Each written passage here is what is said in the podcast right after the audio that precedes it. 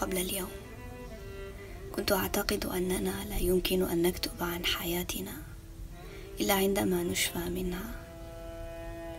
عندما يمكن أن نلمس جراحنا القديمة بقلم دون أن نتألم مرة أخرى.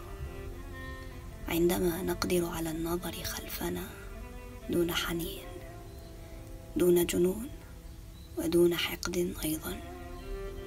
أيمكن هذا حقا؟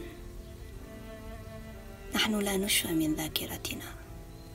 ولهذا نحن نكتب. ولهذا نحن نرسم. ولهذا يموت بعضنا أيضا. في مدن أخرى تقدم القهوة جاهزة في فنجان. وضعت جواره مسبقا ملعقة وقطعة سكر.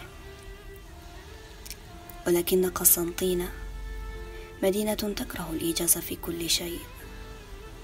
إنها تفرد ما عندها دائما تماما.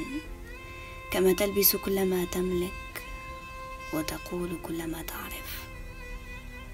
ولهذا كان حتى الحزن وليمة في هذه المدينة. هل الورق مطفأة للذاكرة؟ نترك فوقه كل مرة رماد سيجرة الحنين الأخيرة وبقايا الخيبة الأخيرة.